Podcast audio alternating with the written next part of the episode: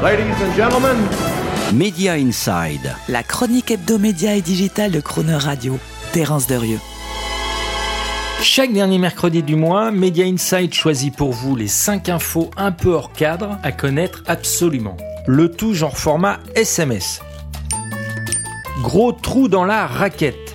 Disney Plus tutoie les 100 millions d'abonnés dans le monde et pourtant le service est inexistant pour les 150 millions d'habitants de la Russie. Zéro abonné Disney Plus en Russie, la faute à une réglementation audiovisuelle très contraignante pour les groupes médias étrangers et en particulier américains. Pas de Disney Plus, vous me direz, mais du coup, moins de piratage de programmes de chez Mickey et des salles de cinéma toutes contentes de bénéficier d'une première fenêtre exclusive pour tous les films Disney.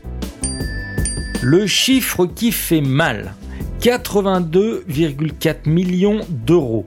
C'est le montant des investissements consacrés sur un an par Canal ⁇ pour le développement de ses créations originales, les fameuses Créao. Sur la même période de 12 mois, Netflix a dépensé 15 milliards de dollars dans les contenus audiovisuels, dont environ 80%, soit 10 milliards d'euros pour produire ses Netflix Originals.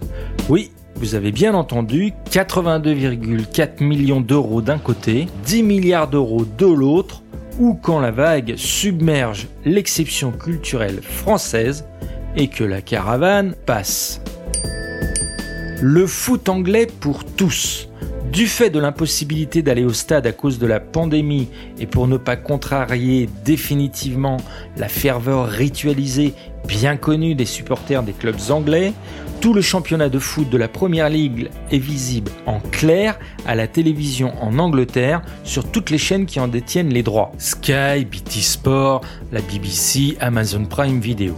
A contrario de la situation française, l'industrie du foot, les diffuseurs télé et le gouvernement anglais ont donc su s'entendre intelligemment pour préserver le storytelling et la valeur d'exposition de leur championnat local. Un bel exemple à l'anglaise de l'adaptation du Panem Circenses à la contrainte coronavirus. Festival virtuel. Après le Sundance Festival qui a tenu début février son édition 100% en VR avec séances virtuelles et barres d'avant-projo où rencontrer d'autres avatars cinéphiles, place au Short Film Festival sur Fortnite il y a quelques jours avec au programme 12 courts-métrages de 30 minutes à disposition permanente et à regarder sans modération entre deux batailles royales. Après s'être essayé au concert, Travis Scott, Marshmello, au long métrage, Batman Begins, Inception, le métaverse embraye à fond pour se positionner un peu plus comme l'agora événementielle culturelle de la génération Z. Hausse du prix de la pub télé. Selon le cabinet d'études ECI Media Management, le prix des spots publicitaires télé devrait augmenter de plus 3,6% aux États-Unis en 2021.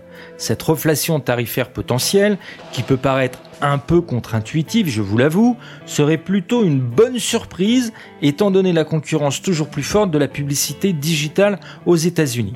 Et preuve que cette prévision pourrait se vérifier, le total des revenus publicitaires télé lors de la diffusion du Super Bowl du 7 février a été supérieur de 22% à celui de 2020, avec une audience inférieure de 8% par rapport également à celle de 2020. Voilà, c'était les 5 infos médias digitales qui sortent un peu du cadre ce mois-ci. On se retrouvera pour le même exercice le mois prochain, selon votre bon vouloir. Retrouvez Media Inside chaque mercredi à 7h45 et 19h45 et en podcast sur le chronoradio.fr.